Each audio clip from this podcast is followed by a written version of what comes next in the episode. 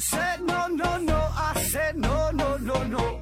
You say take me home, I said no, Perignon. You said no no no, I said no no no no, no no no no.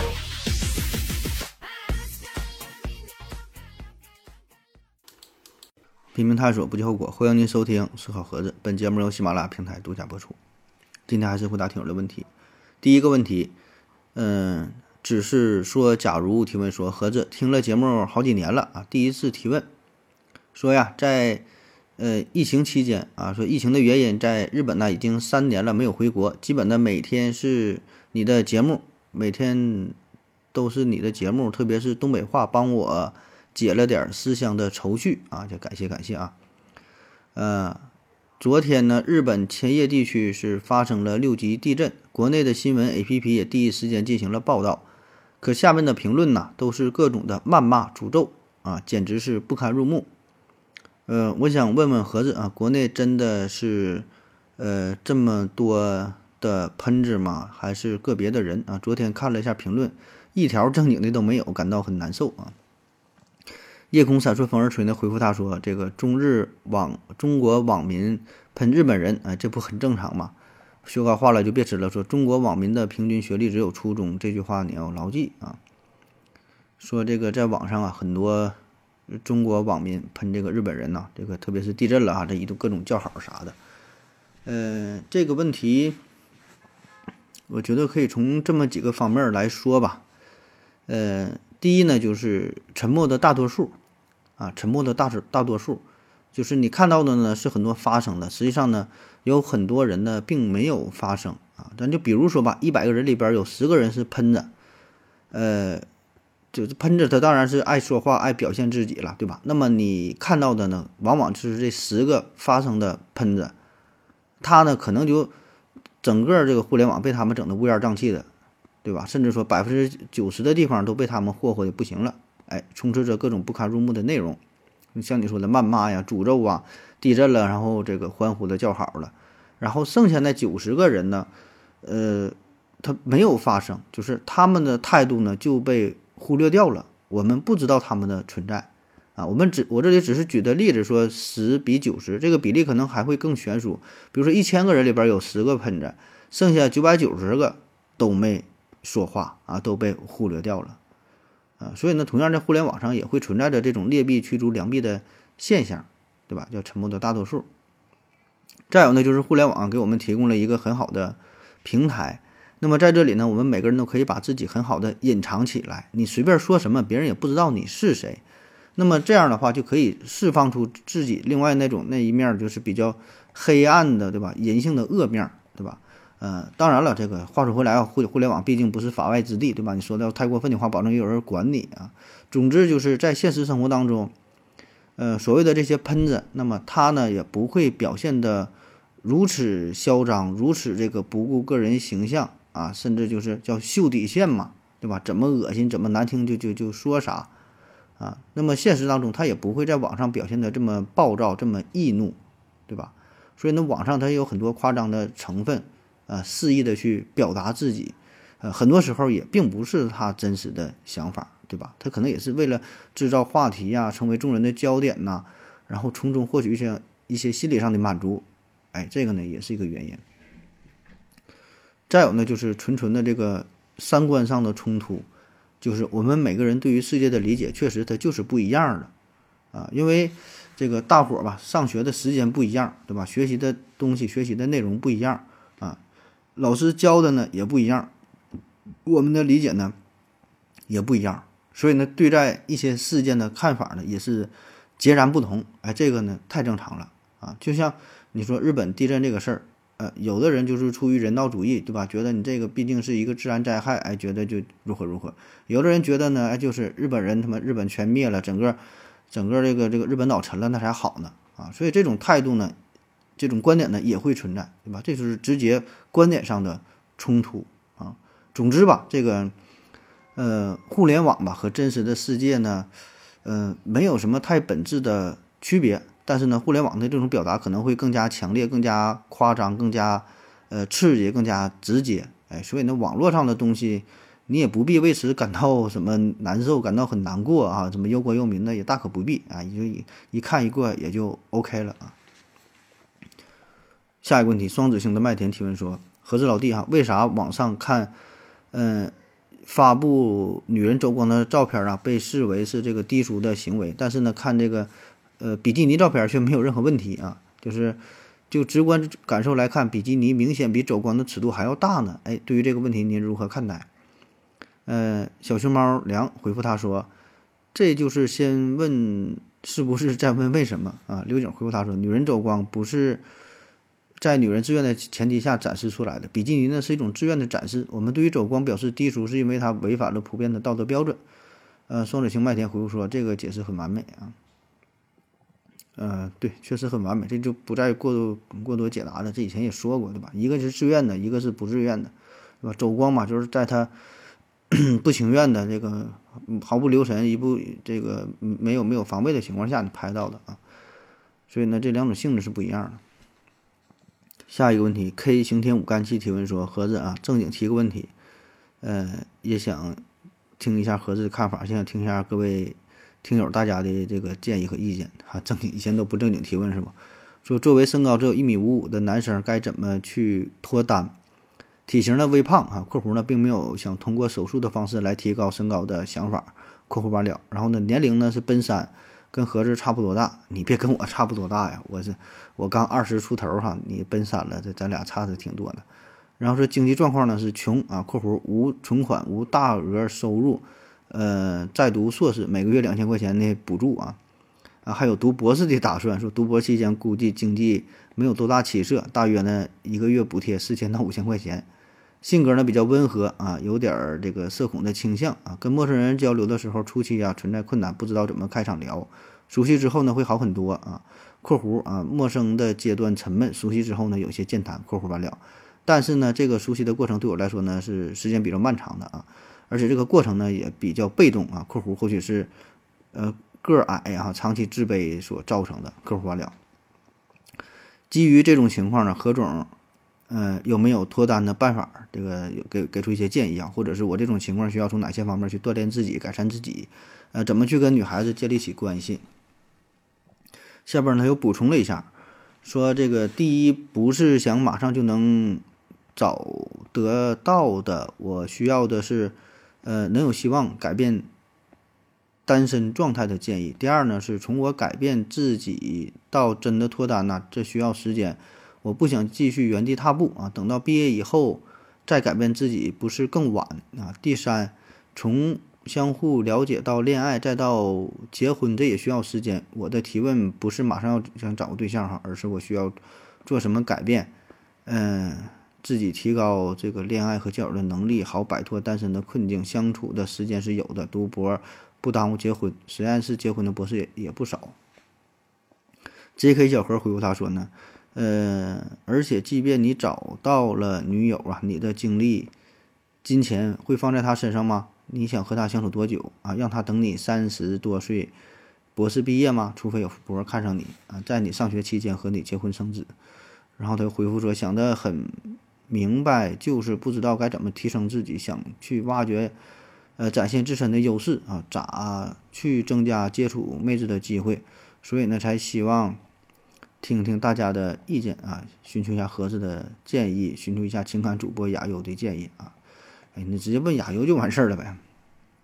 这问题非常非常长哈，大致的就是说描述了自身的现在这个情况，嗯，年龄呢越来越大，对吧？接近三十，然后呢身高啊、体型啊都不占优势，呃，收入上也是钱也不太多，然后说怎么那个能跟女孩子增加一些接触，怎么找对象那个事儿啊。那对于找对象这个事儿呢，我个人也是没有什么建议，对吧？这个东西他也没法建议，这每个人喜欢的也不一样啊。嗯，而且你这个问题说了半天，我感觉你咋越说越糊涂。先头我还看的还明白点，就是你想找个对象，到后来又怎么说又不不是特别想找，又怎么增加机会，又怎么？就我不知道你到底是想要干啥呀？你你现在最终你就一句话概括一下，你这个核心点，你到底是想？是想干啥？你是想找对象，还是不想找？还是说想增加异性的接触的机会？这个这个，你把这问题具体化一下哈，描述这么多越说越糊涂了。反正我感觉就两点吧，对吧？第一呢，就是提升自己，是吧？第二呢，就是说找到一个伴侣啊。然后这两个事儿呢，呃，也有关系，也没有什么直接的关系啊。你看我给你这个事儿一摆就明白了，就是首先你得提升一下自己，这种提升自我呢，就是方方面面的提升啊，就是你所有的说到这些不足都可以。呃，尽最大可能吧，去改变一下啊。当然，有一些方面也没法改变，有一些是硬性的东西，就是你身高这个事儿，那你这个体型这方面，咱说你确实很难去改变，对吧？你说你穿个内增高的鞋什么的，意义也不大。你说你一米五五，你穿个鞋再穿，它也不是特别高，对吧？这确实是很难改变。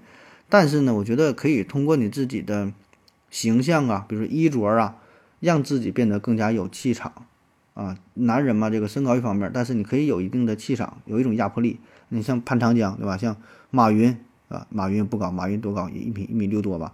呃，路易十四啊，路易十四一米五六，高跟鞋他发明的，是吧？所以说这些你可以提升一个气场，一个自信心。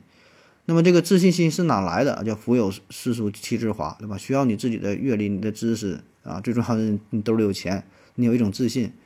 然后说你体型微胖，微胖无所谓啊，微胖你可以进行身体上的体格锻炼，当然不锻炼也行，对吧？你要是身体不是特别高的话，你要是要特别瘦，可能也不是特别合适啊。所以说这个自我形象你可以，呃，自己呢设计一下，对吧？打造一个形象，然后呢，起码穿的干净利落、整洁一些，哎，给人一个第一印象，个子不高，咱说有一个好的印象，哎，这个这个可以去努力的。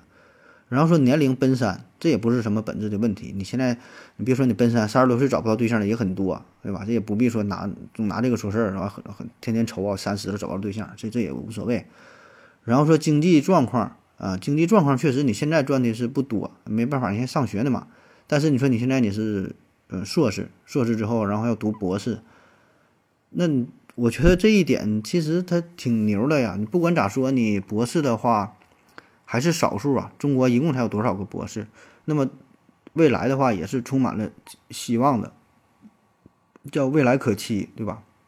那你博士毕业了，找个差不多的工作，我觉得，嗯，起码比你同龄人吧，你这些人来说还是有很大的优势的，对吧？起码你学历搁这块儿摆着呢，收入呢也应该不会太差。所以这东西嘛，你你就是。你也不能总跟那些 说富二代呀，跟人家那个家里有矿的去比，对吧？跟你同龄同龄人来说，跟你的小学同学相比，那你博士毕业收入呢，应该我觉得不会比他们少吧，对吧？一点点来呗。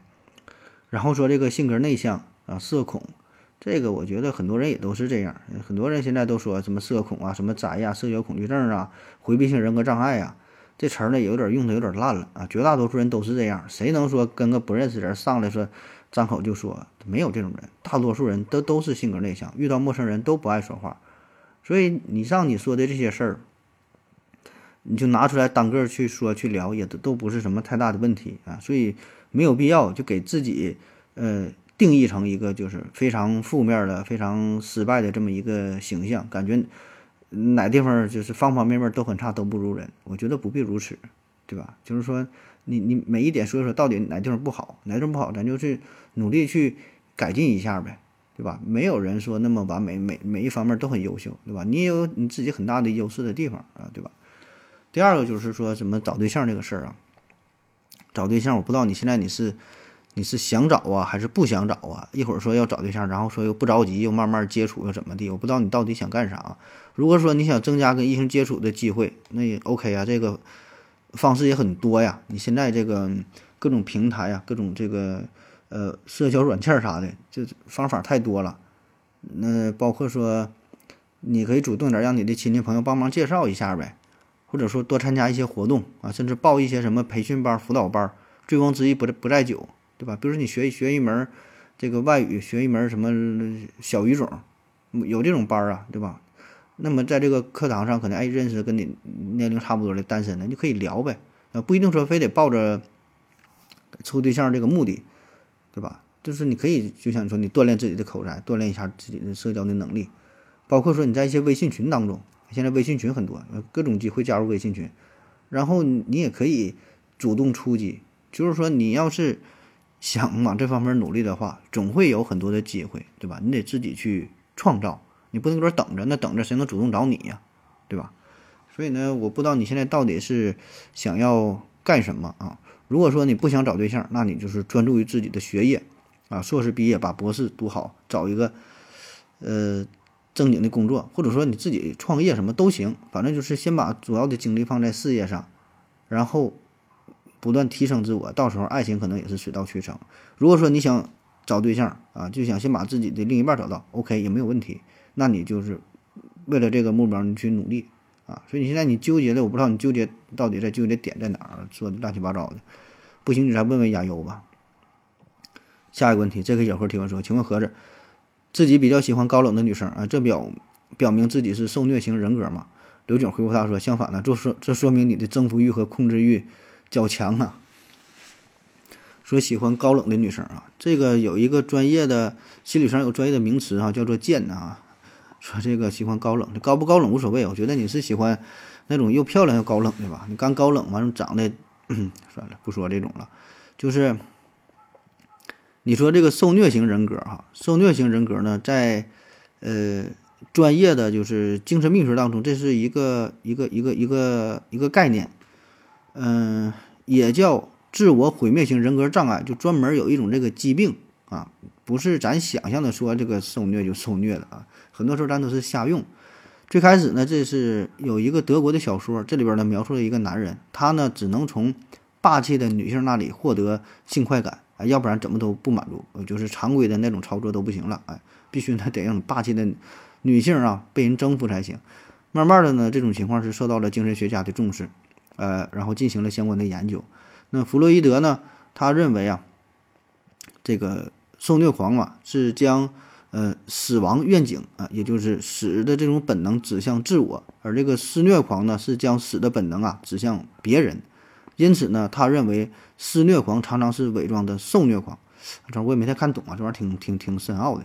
反正就是非常专业的这个事儿吧。就是你想在医学上诊断自己是否有受虐型人格障碍，你得去正经的这个这个医疗机构啊，有一个专门的测试啊，非常严格啊。你可以去医院问一问，挂个号。你说大夫，我想测试一下，我是不是有这个受虐型人格障碍？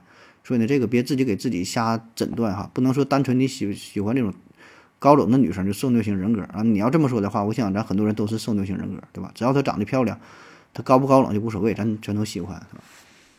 下一个问题，向阳沙雕见彩虹提问说：天生盲人做梦是不是只能听见声音？刘景回复他说：呃，先天盲人是的，后天不是。呃，这个对，这就看你是就是从生下来一开始就是就看不见，还是说后天的原因，比如说生下来然后都挺正常的，比如十岁二十岁出现了意外看不，然后再看不见的。那你要是后一种情况的话，那你那你还能凭着记忆吗？还是有这个视觉的，不管是声音，这个不同情况。下一个问题，杨红丽提问说：何子老师。请问为什么水管断水一段时间之后再开呀，就有大量的铁锈，而不断水的情况呢？间隔时间再长也没有啊？这秋日回复这秋日提问回复他说，呃，不断水不就没有氧化反应，没有氧气参与反应了吗？幸福的夏洛回复说，水里的气泡啊有切割作用啊，如果你含一口水漱口，就像没有加入空气，这个漱口的效果啊就就不好。啊，加入点空气，效果就会更好一些。说这流水这个事儿哈，古话讲嘛，流水不腐，户枢不蠹啊。呃，然后以上这两个朋友基本也就是回答了这个这个断水之后为什么有锈哈，不断水就没有锈这个事儿。呃，我觉得这个问题呢，咱们呃不用纠结于这个问题本身哈，而是一种思维方式，一个一个思路。你看啊，就是说这个水管啊一直开着，一直用的情况下就没有水锈。呃，你长时间不用，这水断了再放水就有水锈啊。那么这种情况，就你可以沿着两个思路去想。一种呢就是这个水管里呢原来没有水锈，你在水呃断了之后不用的情况下出现了水锈，啊？这一种思路。另外一种呢，这个水管里一直它都存在着水锈，但是呢，当这个水管并没有断的情况下，一直用的情况下呢，它没有随着这个水呀流出来。而当你断水之后，这个水锈呢才随着水管里的水流出来，才表现出来，明白吧？一种一种原来是没有，一种是有的没流出来，所以这个就是两种思路。那么沿着这两种思路，我们继续往下分析啊，就是这个水锈是怎么产生的。那么水锈产生的一个重要条件就是它得与这个空气进行接触，然后呢，呃，与氧气发生氧化反应，对吧？然后呢，生成这个铁锈。那么这个水水当中呢，自然也是含有氧气的，但是它的氧气含量非常非常低，明显是低于空气当中的氧气含量。所以呢，在断水的情况下，水管这里充水管这里这个出现了更多的空气，那就更容易生成这个铁锈呗，对吧？更容易形成这个反应啊。另外一个原因呢，就是当这个呃原有的这个铁锈形成之后，断水呢确实也是更容易脱落。为什么更容易脱落？因为你这个水一停一放，有一个压力的变化，对吧？这个压力的变化，呃，可能就是对这个水管壁啊有一个冲击的作用，对吧？有个压力的改变啊，甚至说一胀啊，一缩一胀啊，这些都是一种改变，都会导致这个呃铁锈的脱落啊。所以我觉得这个是一个一一种一种思路吧，就是下一个问题，这一天天的提问说，动物会有羞耻感吗？羞耻感吗？啊，刘景回复他说，动物没有羞耻感，羞耻感是人和动物的重要区别。嗯，飘海留洋回复他说：“貌似社会学动物都会有。”说这个动物是否有羞耻感呢？嗯，我想呢，绝大多数的动物都没有羞耻感吧。所谓的羞耻感呢，在人类社会当中这是普遍存在的，对吧？但是在这个动物当中呢，可能有极少数一些高等的灵长类动物可能会有，但绝大多数并没有。呃，可是。问题就是说的这个事儿，它到底有没有羞耻感嘛？咱们不太容易去判断，因为你跟很难跟这个动物进行交流，你没法进行测试，对吧？你也不知道它是怎么想的，还不像说进行一些智商的测试，给它出点题，出个加减法，让它怎么去算一下。你说你羞耻感这个事儿，它很难呃直接的表达出来，你很难察觉它这种反应是不是羞耻感啊？但是说呢，曾经有人观察过，就是这个黑猩猩，有一只黑猩猩从树上一不留神掉下来。掉下来之后呢，它会迅速扫描一下群体当中其他的猩猩是否注意到了自己的这个行为，啊，其实咱摔倒之后马上站起来，然后看看旁边是否有人发现自己的这个窘态啊，而不是说先意识到自己疼啊，先拍拍屁股拍拍土，对吧？而是先看一看。所以呢，这种行为是否也是一种羞耻感，这个咱嗯不太知道。但是在极少数的灵长类动物当中呢，看到过这种类似的表现啊，但具体是不是呢，很难给出一个明确的答案。下一个问题，J.K. 小何提问说：“请问盒子，为什么一些人呢自拍的时候喜欢用手机挡着脸？是因为丑吗？看不见脸的自拍照是想要表达什么呢？就想让你看看他的手机呗。咱们经常会看到哈，有些人自拍用这个手机或者是手，或者是其他一些什么物件吧，就把自己的脸呢大半部分都给挡上了啊，你看不着他这个脸，就是没 P.S. 啊，直接就是人工手动手动给这个遮挡了。那为什么会这样啊？”这个背后的原因很多哈，你说的长得丑，呃，也不只是这样。我看到过很多美女，就是她，就这组照片是用手把脸挡上了，但人其他人照片呢也挺漂亮的，也没挡啊。这个丑可能是丑，但绝对不是重要的原因啊。嗯，我感觉这个事儿可能是有一些人他觉得自己某一个部位，呃，就或者某某一个器官可能不是特别完美啊，就可能鼻子不太好看，嘴不太好看。眼睛眉毛不太好看啥的，会有意无意的挡上这一部分，这种呢可能也会有吧，就是，呃，给观众啊留下也更多遐想的空间，呃，你就会发现哈，自从这个疫情以来，街上的美女越来越多，因为啥呢？都都戴口罩，对吧？戴上口罩，露出两个大眼睛，然后画的毛嘟嘟的，哎，你感觉都挺好，都挺漂亮。但是真正把这个口罩摘了之后，呃，结合这个眼睛，这这个鼻子、嘴啊，整体的效果可能就稍微差点意思啊。所以呢，呃，这种遮挡呢，这可能也是有类似的这个作用吧，就是留下一个遐想的空间啊。那么还有一个就是出于个人隐私的考量吧，就是怎么说呢？给你挡上，可能不让你完全把这照片看着，或者是留留下一些神秘感，可能也会也会有啊。再有呢，我感觉可能也是跟这个女生对自己的严格要求有关。就女生照相都是这样，拍照五分钟，修图两小时，她得 P 图一顿 P，对吧？可是呢，你修图最麻烦的地方呢，就是脸部的加工啊，什么美白呀、大眼呐、磨皮儿啊，怎么怎么地，怎么怎么地，对吧？很麻烦。那么你把脸挡上，哎，只要把身材稍微 P 一下，对吧？整个大长腿、大胸、大屁股就 OK 了啊，可能就简单一些。所以呢，就把脸挡上省事儿吧。这不知道哈，瞎猜的啊。欢迎这个女性听友在下边补充一下。下一个问题啊，i 尺八提问说：何总好，如何看待宋冬野微博发的长文啊？我们应该接受吸毒艺人复出吗？以及您个人的看法？刘景回复他说：这个是一个。呃，价值判断的问题，这个世界的价值判断是多元的，尽量互相尊重吧。首先，你说这个宋冬野是谁？我不知道哈，他这个微博我也没看过啊。呃，我就直接回答你问题吧。说，对于这个艺人呐吸毒复出这个事儿怎么看哈？是否接受？呃，首先吧，这个这问题咋说呢？真从两个层面来看哈。第一就是这个法律层面，对吧？必然的，这个吸毒嘛，就触碰到了这个法律。那法律层面啊，二零零八年颁布的《禁毒法》第五十二条规定，呃，戒毒人员在入学、就业、享受社会保障等方面不受歧视。有关部门、组织和人员应当在入学、就业、享受社会保障等方面对戒毒人员给予必要的指导和帮助。所以呢，你看，从法律上哈，这是明确规定了。就是理论上，咱不能歧视，呃，戒毒人员。就他吸毒之后，人家现在已经戒毒了，你不能任何歧视。就好比说，我原来是在工地儿搬工、搬搬砖的，对吧？然后呢，我吸毒了，那我现在已经戒毒完事儿了，那你不能因为我吸毒了，就不让我从事。搬砖这个工作，我该上班还得上班，不能歧视我。我原来是，比如说我上学了，我上大学完我吸毒了，或者你不能不让我上学，对吧？不能歧视我，要给予必要的指导和帮助，你还得帮助我。那么对于艺人来说，同样，当他吸毒了，他戒毒之后，自然也应该可以继续从事他的行业，对吧？这是法律上来说没毛病，对吧？法律上确实如此。可是呢，另外一个层面是啥呢？就是艺人的特殊性。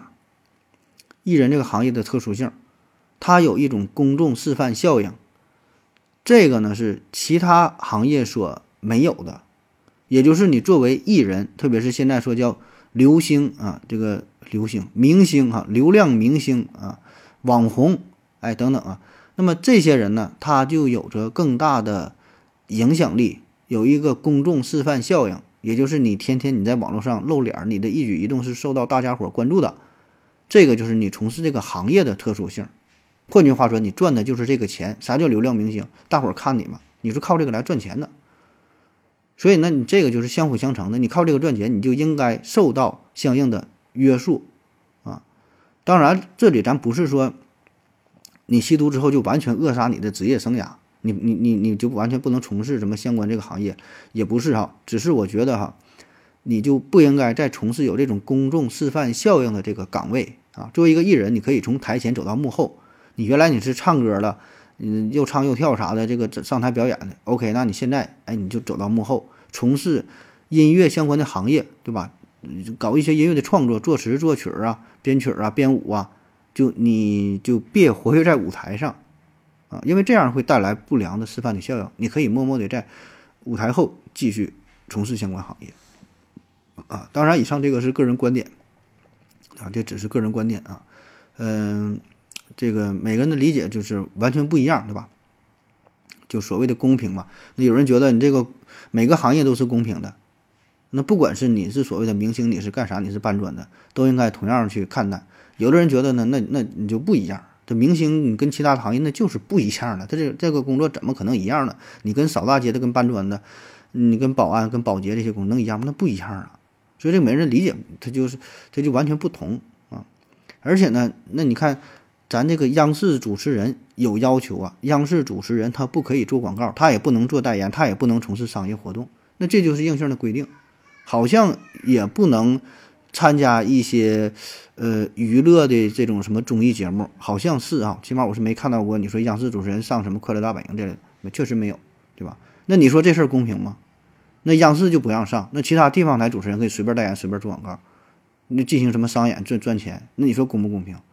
所以呢，没所没有所谓的绝对的公平、绝对的不公平。很多很多事儿也不是单纯的需要硬性的法律条文去规定的，对吧？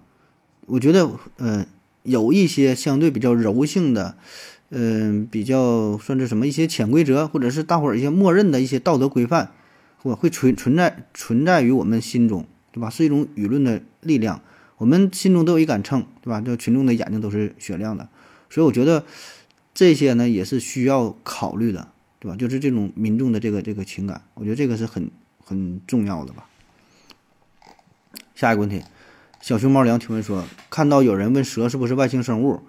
呃，是不是人类最是不是人类最可能是外星生物？如果没有科技外挂加持，人根本无法适应地球的环境啊！怕冷怕热，不能吃生肉，不能喝河水，跑得慢啊，攀爬游泳都很差，肌肉力量很差，视觉嗅觉都都很差啊！幼崽完全没有独立生存的能力，是不是可以基本确定人就是外星物种？然后只想普普通通的刘曙光回复他说：蛇有没有可能是外星生物？如果尼比鲁星球存在，那么尼比鲁都是火星火山喷发带来的热量被厚厚的大气层包裹，远离太阳很远，而且公转速度特别慢，气候没有变化，这种自然环境就非常适合蛇的生存。呃，潮湿又热，温度无变化，也就无需进化成恒温动物。光线又暗，反应反正蛇的视力也不好啊，也不喜欢强光。刘景回复他说：“事实上，你好好的活在了地球上。”这也是之前的一个问题了，就是说这个蛇是不是外星生物，什么人是不是外星生物啊？嗯，对于这种有没有可能啊，就是这种问题有没有什么可能性啊？我的回答一律就是有这种可能性，对吧？就是你单纯问有没有可能呢，保证是有可能，它没有什么事儿是不可能的，对吧？你说蛇是外星生物有没有？那太有可能了啊，完全有可能是啊，虽然这种几率很低，你不能否定，对吧？对吧？所以咱不抬这个杠啊。但是呢，它有一个最基本的原则，叫啥呢？谁主张谁举证。你是越有这种超乎寻常的这种想法呢，那你就你越需要给出超乎寻常的证据，对吧？你说人类是外星生物有没有可能？那有啊，当然有这种可能性了。咱从别的星球来到地球的，那保证是有啊，谁也不能否定这个事儿。但是呢，人类现在在地球上活得好好的，对吧？所以呢，你这个问题这种假设，咱就排除这种假设，说说排除人类是。外星生物的可能性的情况之下，仍然可以成立。咱没有必要来自于这个其他的星球，对吧？然后呢，你举了例子，说什么人呐，什么怕冷怕热，不能吃生肉，等等等等这些。那么这些是不是人类是外星生物直接有力的证据呢？呃，当然可以，呃，提供一些佐证，但并不是最直接有力的证据。你不能因为说我们人类这么弱，就我们一定来自于外星球。那外星环境咋的，就比地球好啊？对吧？你哪个哪个现在，你说哪个行星上环境比地球上更适合人类生存？这没有啊，对吧？起码现在我们还没有找到，对吧？而且呢，这里还有一个前提条件，说如果没有科技外挂的加持啊，怎么怎么的的？可问题是现在咱们人类已经有了科学技术外挂的加持啊，对吧？就算没有这个外星这个科科技科学技术的加持，那原始人类在地球上活得也很好。因为啥呢？咱们有这个发达的大脑，对吧？那确实，如果咱人类要没有大脑的话，那可能早就灭灭绝了，活不到现在。但这些所有这些都是假设呀，对吧？所有都是假设呀。这实际上的情况，我们现在有发达的大脑，有很高端的技术，我们在地球上活得很很好啊。所以呢，就这种问题，就是有点类似于天马行空的想象啊。你怎么去幻想都行，都都没有问题，对吧？没有毛病，随便去想。但是说你要是把这个上升到一个理论层面，或者是当成一个非常严肃的问题去讨论的话，那咱就得上纲上线儿，对吧？你得拿出你的证据，拿出这个呃讲这个道理啊，讲这个讲求这个证据啊。下一个问题啊，最后一个问题，关爱点点提问说：何子老师，我从小啊就听到一个说法，说如果中国人只有现在一半的话，咱们的生活就会好的很多。但是呢，同样一句话啊，同样有一句话说，人多好办事儿啊。跟这句话呢又相互矛盾啊！我觉得普通人来说呀，一生创造的价值应该是大于消耗的价值，否则呢社会早就被消耗光了。所以呢，我觉得人越多越好。不知道何子老师怎么看啊？这一天天的回复他说，经济学上有一个概念叫做边际效应递减啊，在生产力没有重大进步的时候，人口的增长。所创造的价值会变得越来越小，达到一个峰值之后，人口的增加会变成累赘啊。此时呢，变成一种只有损只有损人才能利己的零和博弈状态。在古代中国，六千万人口似乎是这块土地所能承载的极限。这既满足于百姓免于饥寒，也满足了呃政治统治集团的横征暴敛，说这个多少人合适嘛？咱这个题目啊，呃，你看咱听友这个水平帮着回答了，说这个边际效应递减啊，直接这一个词儿就把你这个问题搞定了，是吧？嗯，我觉得这个问题呢，可以换一个问法啊，就是对于一个国家来说，哎，到底有多少人口才更加合适呢？啊，就对对比咱是就是中国来说嘛，就你提到的，中国人口减少一半，生活会会更好。那咱中国现在是世界第一人口大国，哎，从各个指标吧，就很多方面来看，这个总量咱都是世界排名第一。不排名第一也是世界前几，起码能排进前十，方方面面对吧，都挺牛逼的。但是，一人均哎就完了，一人均就落后了，排不上前十，这进前一百可能都费劲啊。原因就是什么？就是咱们这个人呐太多了啊。那咱们心目当中到底多少人合适？呃，经常呢，咱们以美国作为参考目标，因为美国你看它这个，呃，面积跟咱中国差不了太多，对吧？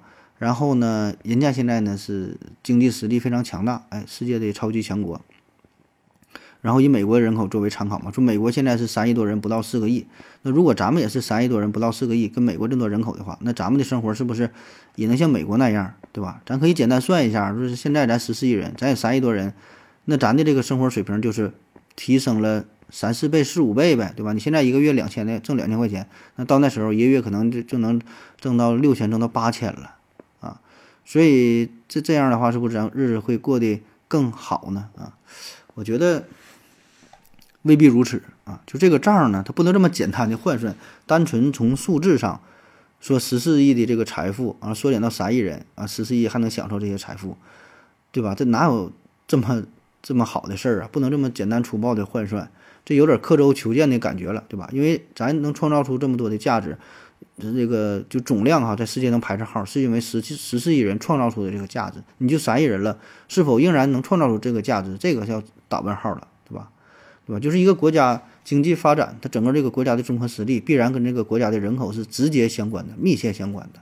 我们不可能说幻想着人口大幅度的削减，然后整个国家的经济实力还保持不变，甚至还让经济实力大幅度的增长，这个很难呐。就相当于不给牛吃草，还让牛挤奶，对吧？你你你说能挤出血来，对吧？而且呢，除了人口总数以外，还有一个重要的因素就是人口比例的问题。呃，我感觉目前嘛，这个人口比例的问题呢，比人口总数啊，这个影响呢还要巨大啊！你看现在咱们国家开始这个进入到老龄化的社会，老龄化这个影响是越来越严重啊，又是倡导二胎、三胎的，所以呢，人口结构化就是年龄比例的问题开始呢逐渐的彰显出来了。那我们可以幻想一下啊，就是咱中国啊，咱从说十四亿人变成了三亿人、四亿人的话。那你是否考虑过这个人口比例应该是什么样更合适呢？对吧？那么怎么样才能让这四亿人啊继续维系着目前咱国家的正常的运行呢？啊，可能那个时候是不愁找工作了啊，没有人跟你竞争了。可问题是呢，很多工作也没有人干了，很多社会的最基本的这个生产生活这些这些活动啊都很难继续运行下去了。所以这个事儿不像咱想的这么简单，这个数啊一一一变少了就 OK 了。人人口减少了就就 OK 了，完全不是这样。你可以设想一下，建国初期，一九五三年，全国第一次人口普查，那个时候中国的人口量是五点四二亿。那你想，呢五点四二亿，基本是现在一半那还少了，对吧？快将近三分之一了。那那个时候生活水平如何呢？那时候整体国力如何呢？对吧？所以这个人口它不是一个绝对的说人口少，然后你国家就能富强，完全不是这么回事儿啊。那我们也可以对比一下其他国家，日本。日本国土面积三十七万平方公里，比咱们的云南省啊还要小一些。但日本的人口呢，一点二六亿，啊，这可不少。如果是按照这个国土面积和人口比例来算的话，中国咱这个九百六十多万平方公里，咱应该有三十二亿人才对，就是按照这个日本这个比例，对吧？所以呢，你看人家地方这么小，人这么多，但人家经济高度发达。那再看俄罗斯面积大，俄罗斯面积一千七百多万平方公里，人口呢也是一点多亿，一点四六亿。所以呢，你看这个国土面积和这个人口，还有这个整个国家的经济实力这个水平，嗯，这个关系吧，它并不是简单的一个数学上的换算，对吧？更根本的原因呢，还是看一个国家的生产力，看一个国家的这个整体的科技水平。那如果科技高度发达了，我感觉你就你说你这国家十个亿和二十个亿、三十个亿都不成问题，都可以解决呀，对吧？那个时候利用各种什么地下的资源、空间的资源、海洋的资源、各种能源，甚至说的外太空的资源，对吧？都都可以去利用。所以呢，你单纯从行星的这个尺度来说，你考虑一个国土的面积，这个我觉得这个呃有点儿太局限了。那在地球上有这么大面积，那实际上中国的面积其实足够大了，养活十四亿这人呢不成问题，就地方保证是够。就包括你现在看这些发达国家，周发达就是咱发达的城市啊，周边很多的这个还有很多的空地儿，很多房子卖不出去，旁边很多的空地也没盖房子，对吧？你你就是说北上广深这些一线城市，你就看吧，旁边还有很多地方，还有很老大片空地了，这住人保证他能住下。你再放眼这个大西北，你就看吧，这老大老大的，没有人，很多都是空城。所以呢，从这个尺度来说，这个住这个人呢是没有问题的，面积是够用，嗯，但是说。你怎么能把这个日子过得更好？怎么能把这个实力啊，真正的去国力这个去提升了，对吧？这个依依靠的是最根本的这个科学技术的提升啊。所以呢，这个问题咱也就是随便的幻想一下啊，这也是完全经不起呃认真的去思考。而且咱说一个国家的这个多少吧，这个人口的多少，它也不是咱能主动去。选择的啊，恰恰相反啊，我们是根据一个国家的人口的整体规模、人口的结构比例进行相应的调整啊，然后制定出不同的政策，对吧？而不是说刻意的去呃限制说就得多少人，甚至说要削减多少人，对吧？这个问题本身就不成立啊。好了，今天的节目就是这样，感谢各位收听，谢谢大家，再见。感谢您的聆听，如果您也想提问的话。请在喜马拉雅平台搜索“西西弗斯 FM”，在最新一期的节目下方留言即可。欢迎您的参与，我在这里等你哦。